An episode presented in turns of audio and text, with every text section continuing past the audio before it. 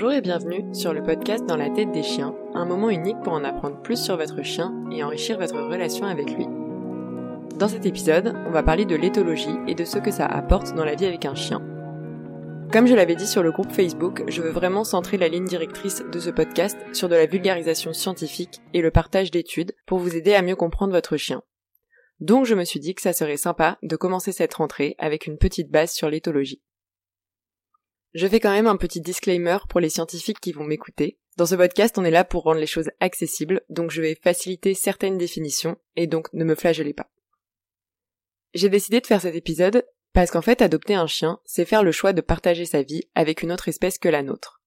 Pourtant, beaucoup d'humains ne connaissent pas vraiment l'espèce chien, ses besoins physiques, physiologiques, comportementaux, sociaux, cognitifs et environnementaux, ni la façon dont les chiens communiquent avec nous ou entre eux, ce qui amène à de nombreuses incompréhensions, des attentes parfois inadaptées et, bien évidemment, des méthodes éducatives plus que limites. Pourtant, plus on avance dans les recherches sur le comportement canin, plus on commence à comprendre cette espèce chien, ses comportements et ce qu'il faut mettre en place pour qu'un chien se sente bien ou en tout cas ne pas lui nuire. Ça me tenait donc à cœur de parler un peu d'éthologie et de ce que ça peut apporter dans notre compréhension des chiens, mais également dans les compromis à mettre en place. Pour ceux qui ne me connaissent pas, je suis actuellement en thèse d'éthologie et d'anthropologie sur le bien-être des chiens en médiation animale. Mais avant tout ça, j'ai découvert l'éthologie en commençant mon blog sur le comportement canin, avant ma thèse, grâce au blog de Charlotte Duranton, Ethodog, qui est docteur en éthologie, mais aussi ancienne éduque canin. C'est en commençant à fouiller et en lisant des études sur les chiens que j'ai appris à voir mon chien d'une autre manière et surtout à observer ses comportements et à m'ajuster en fonction de ce que ces études montraient. Avec cette thèse, j'ai appris à peaufiner cette lecture du comportement canin et à utiliser l'éthologie pour étudier les facteurs de risque pour les chiens de médiation et essayer d'appliquer au mieux mes connaissances dans mon partage de vie avec Jean-Mich, avec Elliot avant et maintenant avec Bocuse, mais aussi tous les autres animaux qui sont présents dans ma vie. Du coup, j'aimerais mettre en avant cette discipline scientifique dans ce podcast et qu'elle ne reste pas cloîtrée dans son petit coin scientifique. On va donc commencer par le commencement. Quand on parle d'éthologie, souvent les gens pensent aux éthologues qui travaillent sur des espèces sauvages, dans la jungle, à les suivre toute la journée. D'autres personnes vont penser à l'éthologie plus expérimentale, on va regarder les comportements des animaux en réaction à des stimuli dans des conditions très standardisées pour regarder quelque chose de précis. D'autres encore vont penser à l'éthologue le nez plongé dans sa biblio et ses tonnes de livres. Mais en fait, l'éthologie, c'est un peu tout ça. En écrivant cet épisode, j'ai donc réfléchi à ce que je faisais concrètement pour ma thèse, et je me suis dit que ce serait sympa de vous en parler un peu. Je pense pouvoir dire que j'accorde un temps très important à lire des articles scientifiques sur mon sujet directement, mais aussi de façon plus large sur le comportement canin, le bien-être des animaux, la relation humain-chien. En fait, la bibliographie va nous permettre de construire une question de recherche qui va concerner les connaissances qu'on souhaite obtenir. Chez moi, par exemple, quels sont les facteurs de risque au bien-être des chiens en médiation animale? Mais également quelles sont les caractéristiques du secteur de la médiation animale en France? Cette deuxième question est en effet nécessaire pour aborder ma problématique principale. Dans mes lectures, il y a eu aussi beaucoup de lectures en méthodologie pour apprendre comment étudier le comportement du chien, mais également les interactions, le stress, et donc analyser comment étudier mon objet de recherche. Ensuite, il y a eu la construction des outils et le recueil de données. Pour moi, le terrain, c'était un questionnaire en ligne adressé aux intervenants en médiation animale ainsi que de nombreux échanges téléphoniques, donc plus dans un domaine lié à l'anthropologie et la sociologie, puis l'observation directe de séances de médiation animale, et donc là on était plus dans l'éthologie. Ensuite, avoir des données c'est bien, mais il faut les analyser et voir comment on peut en sortir un article scientifique pertinent, et donc obligatoirement faire un retour à la bibliographie et aux études précédentes sur le sujet. Autant vous dire que tout ça prend énormément de temps et que chaque étape est importante dans une étude en éthologie. Bref, pour revenir aux définitions, il y a pas mal de définitions de l'éthologie qui ont évolué au cours de l'histoire, puisque cette discipline scientifique peut en fait se rattacher à bien d'autres domaines. Pour cet épisode, on va garder l'idée que l'éthologie, c'est l'étude du comportement des animaux humains et non humains. Et en fait, notre objectif va être d'expliquer des comportements de manière objective. Je voulais donc vous parler de la catégorisation de Tinbergen en 1963, qui a donc catégorisé quatre grands domaines d'études en éthologie. Donc tout d'abord, l'étude de la fonction du comportement. En fait, c'est pouvoir répondre à la question à quel objectif répond ce comportement. La deuxième catégorie, c'est la cause du comportement. Donc quelles sont les causes à l'origine de l'apparition de ce comportement? Quels sont les mécanismes qui sont à la base de ce comportement? Quel est le contexte? En éducation, ici, on parlera de déclencheur. Qu'est-ce qui va provoquer un comportement? Ensuite, il y a le développement. Comment le comportement s'est développé chez cet individu? Quels sont les apprentissages qui ont participé au développement de ce comportement? Et enfin, on a l'évolution, qui va être comment le comportement s'est développé dans l'espèce. Il y a donc quelques gros maillons dans le boulot d'observation d'un éthologue. On a tout d'abord la description du comportement. Donc la plupart du temps, on va faire une description appelée formelle du comportement, sans interprétation du comportement.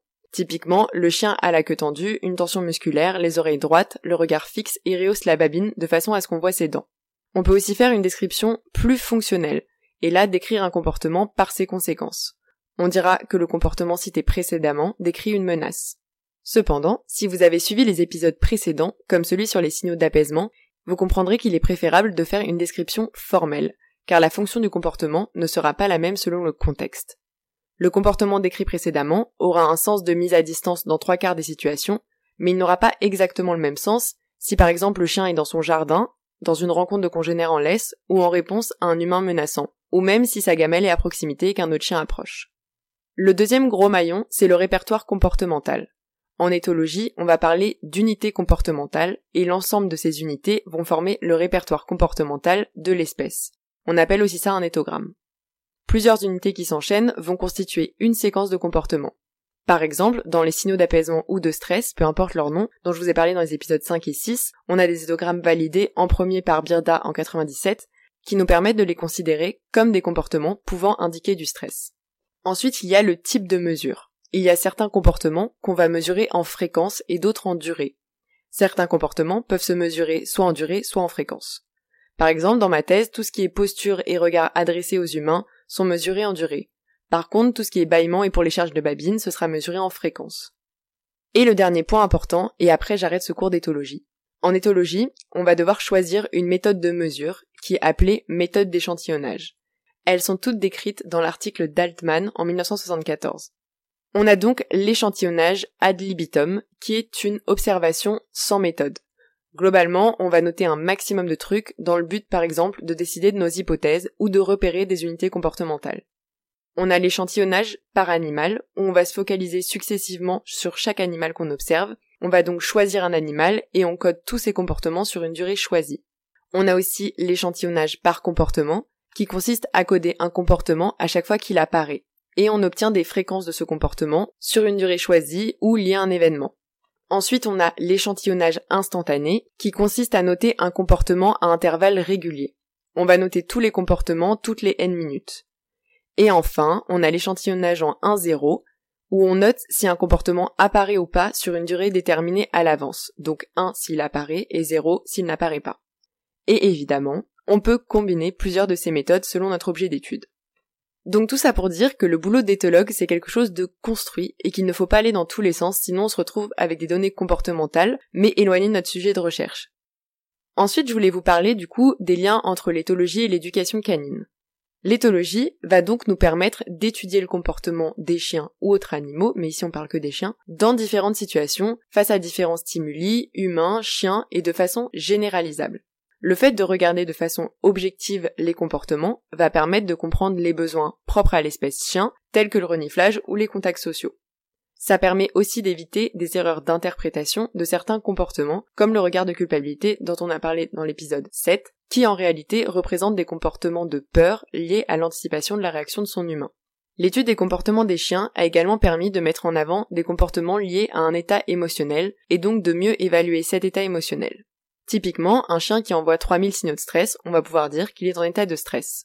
C'est par exemple l'étude dont je vous avais parlé dans l'épisode 1, où les chercheurs ont mesuré le nombre de signaux de stress des chiens face à des méthodes éducatives bienveillantes versus coercitives. Grâce à l'éthologie, on comprend aussi comment les chiens vivent dans un système d'interaction qui bouge, et de fait que dire d'un chien qu'il est dominant n'a pas de sens. On sait même ce qui fait une bonne promenade et l'importance de laisser renifler son chien. Et évidemment, les études en éthologie ont permis de savoir comment un chien apprend et donc l'intérêt d'utiliser le renforcement positif et la punition négative par exemple. Il y a plein d'autres choses, mais on va pas faire une revue complète de la littérature, vous verrez la suite dans les prochains épisodes. De fait, c'est ce qu'un éducateur canin va utiliser pour mieux comprendre l'individu chien qu'il a en face de lui et les causes d'un comportement dit indésirable.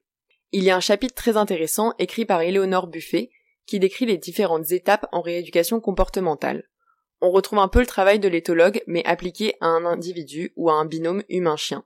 Elle parle de la séquence comportementale que le professionnel canin va utiliser pour mieux comprendre pourquoi le chien adopte un comportement problématique et je vous invite à aller lire son chapitre pour lire tous les détails car ça vaut vraiment le coup.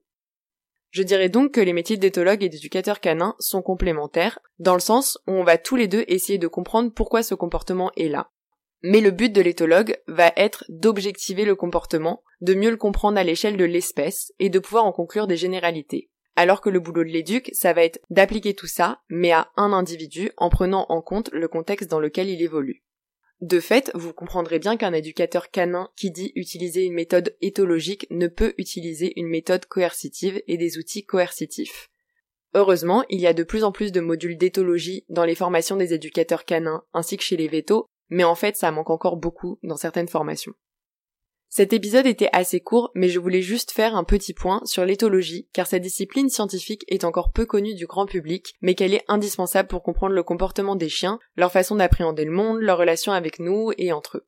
Sans devenir éthologue, vous pouvez observer votre chien afin de comprendre ce qu'il vous dit, pour éviter de le mettre dans des situations stressantes ou non adaptées, et adopter des bons compromis. Dans cette lignée, n'hésitez pas à vous faire accompagner d'un bon éducateur qui vous aidera à décrypter le comportement de votre chien et à remarquer des choses que vous n'aviez pas vues. J'espère que cet épisode vous a plu et qu'il vous a appris des choses. N'hésitez pas à vous abonner au podcast pour être au courant des prochains épisodes et à laisser 5 étoiles si ça vous a plu. Vous pouvez aller lire la retranscription complète sur le blog où souvent je rajoute des petites illustrations et références. Vous pouvez aussi vous inscrire sur le groupe Facebook pour être au courant de la sortie de chaque épisode et participer aux échanges. Et évidemment vous abonner à notre Instagram pour suivre la vie de notre petite famille. N'hésitez pas à me proposer des sujets que vous aimeriez que j'aborde ou des personnes à interviewer. Je vous souhaite une bonne journée et des caresses consenties à vos toutous.